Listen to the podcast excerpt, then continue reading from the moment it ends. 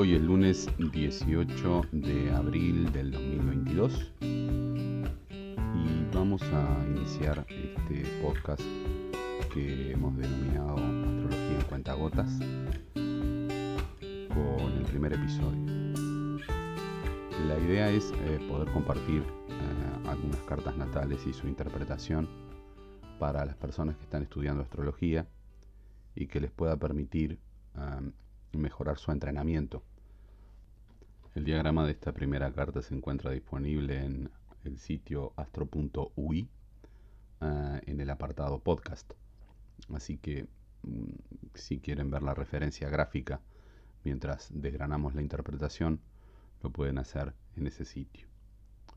La persona que tenemos para revisar hoy eh, cuenta con los siguientes datos. 7 de septiembre de 1968 a las 7 de la mañana en Montevideo. Con, eso en, en, la función de comenzar a interpretar,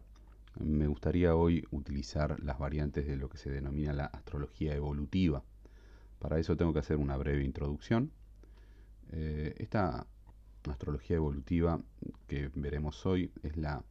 propulsada por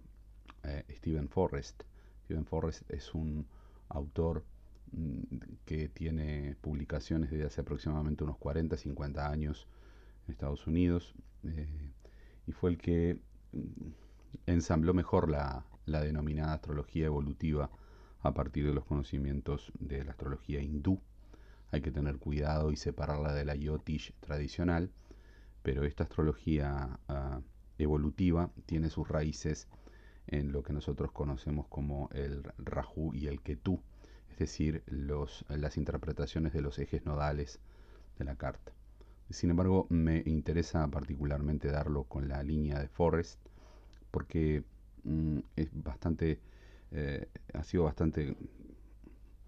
deformada en los últimos 20 años, sobre todo a nivel de redes, y varias interpretaciones distintas lo que creo yo que han conseguido es eh, confundir un poco a los practicantes acerca de este método.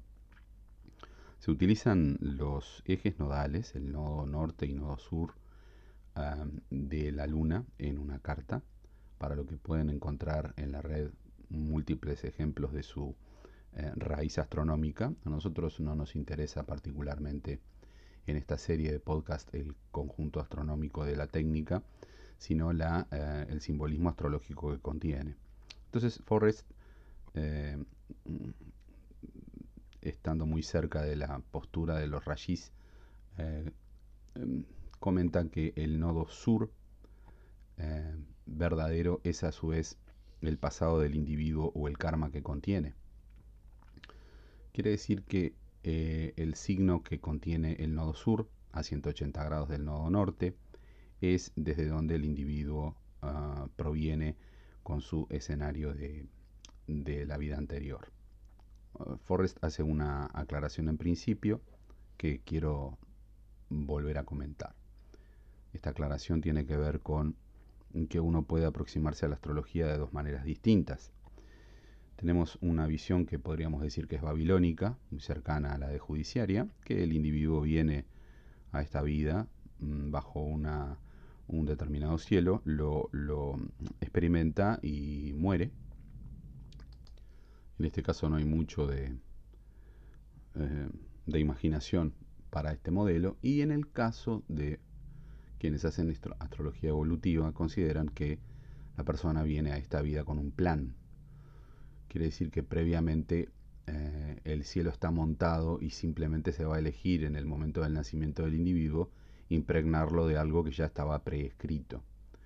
En esa parte del plan lo que el individuo viene es a eh, trabajar sobre su karma, es decir, sobre los valores relativos de su nodo sur, y terminará intentando mm, de alguna forma repararlo, sanarlo. Él habla mucho de heridas respecto de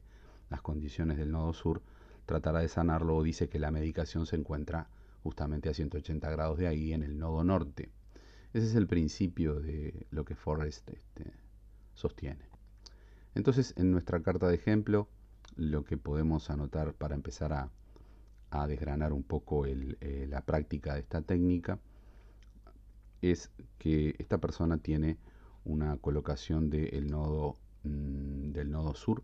dentro del signo de Libra. Quiere decir que para el modelo de uh, Forrest, siempre dentro de la técnica, este nodo sur en Libra es lo que corresponde a la característica del pasado de la persona, desde donde proviene. Eh, eh, contiene un par de particularidades. El primero que está no solamente en Libra, sino en el sector 1. Y el segundo es que está conjunto a Mercurio. Así que en esta primera aproximación muy leve a la astrología evolutiva me voy a centrar en esos dos elementos y de cómo esto incide en la biografía de eh, la persona que tenemos para ejemplo en este momento. Esa colocación del nodo dentro del signo de Libra, para algunos autores, como en el caso de Forrest específicamente, hace que uno tenga que tomar en cuenta que el individuo probablemente tuvo muchos elementos Libra en su vida anterior. Nosotros vemos que en esta carta el Sol se encuentra en este momento en Virgo, es decir, en esta etapa hablamos de una persona virginiana, pero que en su vida anterior, bajo este modelo, fue de eh, Libra. Forrest va un poco más adelante con esto y trata de contar la historia em, con más detalles sin aproximarse a la, situación fanática de pensar que una persona puede haber sido Cleopatra o Enrique VIII, pero sí dando bastante más detalles acerca de las condiciones anteriores para poder mejorar la información. Así que la persona con este, el nodo sur en Libra ha sido una persona que durante su vida anterior ha tenido o ha estado al servicio de otras personas, ha relegado lateralmente su propio ego para tratar de apoyar o asistir a los demás. Como esa mm, posición se encuentra en el sector 1, podemos decir que la persona lo ha hecho con su cuerpo. Quiere decir que probablemente estamos en presencia, siendo siempre dentro del estilo de lo que eh, Forrest sostiene, a una persona que tuvo que emular o actuar como si fuese otra persona distinta. Tal vez en su línea de interpretación él podría decir que eh, la carta que nos visita hoy ha sido una actriz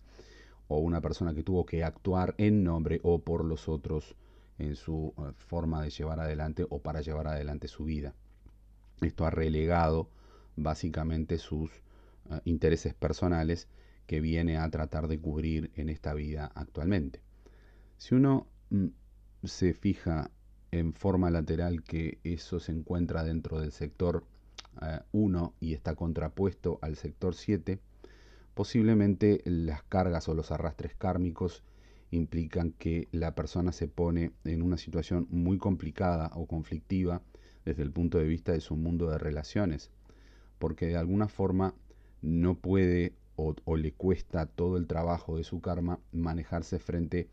a otras personas tratando de mantener sus intereses propios. El nodo norte, que está colocado en Aries, nos habla acerca de la tarea o del intento de la liberación de los hábitos que esta mujer tiene que hacer para poder mantenerse estable dentro de un vínculo que le dé eh, buenas eh, posibilidades, no, no ya por, por lo que consiga de la otra persona, sino por lo que se ponga delante ella misma. Vemos a su vez que Mercurio se encuentra conjunto a mm, el nodo sur y rige a su vez el sector 10, así que podríamos aventurarnos a decir que en la vida anterior eh, esta mujer que tenía que actuar para poder sobrevivir, tenía que estar pendiente o alerta respecto de sus pares y probablemente su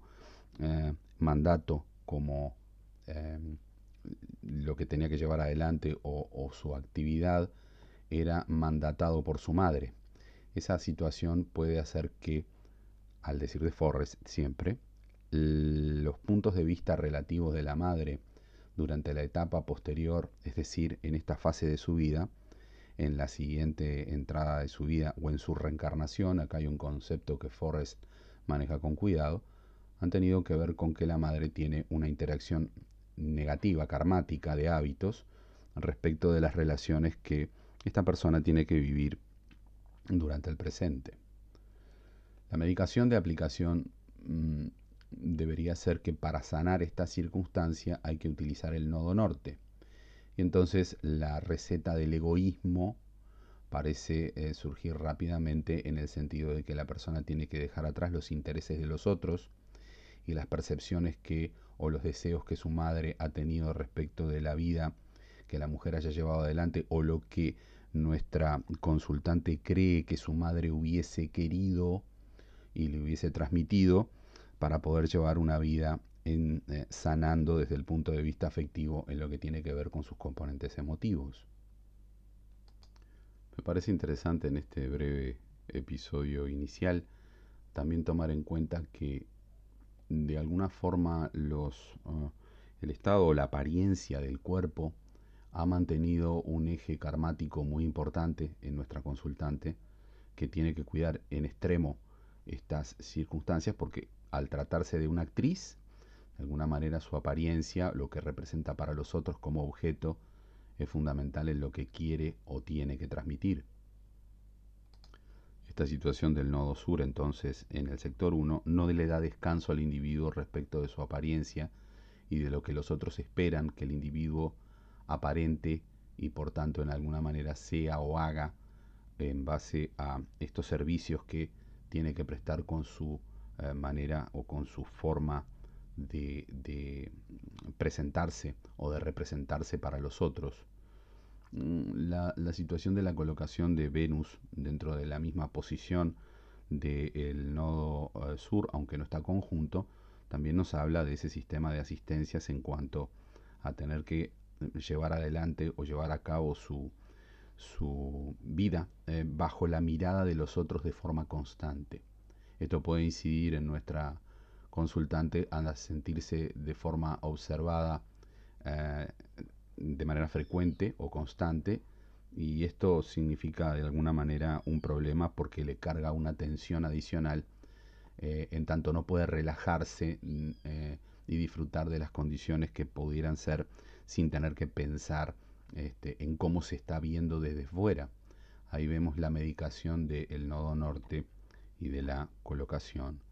que eh, se refiere a eh, Aries, es decir, este nodo norte en Aries que lo que hace es vivir concentrado en las necesidades y no en lo que uno aparenta. Esta es una primera aproximación muy liviana al modelo de Forrest, pero me parecía interesante compartirla como una especie de primer episodio muy breve para que vieran si el diseño de la astrología evolutiva puede llegar a ser más interesante como para manejarlo. Eh, como la carta tiene para astrología, tiene para la astrología evolutiva tiene una progresión, las progresiones en las direcciones primarias son importantes en tanto vamos a ver el estado en el que se encuentra la evolución del karma del individuo y por tanto los resultados que puede llegar a tener. Por progresión lunar natural vemos que hasta los 44 años eh, esta persona ha vivido en situaciones o en circunstancias afectivas que le han atado a su modelo anterior y es probable que no haya podido mm, resolver de forma feliz o como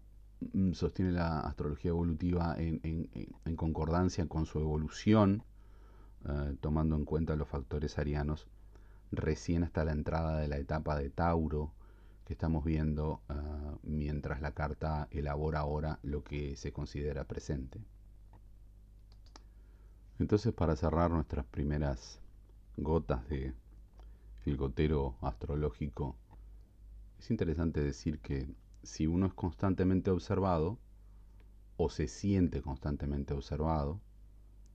lo que sucede para la astrología evolutiva con esta carta, el llevar adelante una vida en situaciones de privacidad, en tranquilidad, ha sido un problema para nuestra consultante que no se ha podido relajar eh, lo suficiente como para vivir de forma más feliz, sobre todo en el mundo de sus relaciones. En los siguientes episodios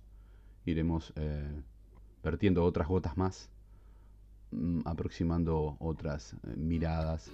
para completar este, este ciclo.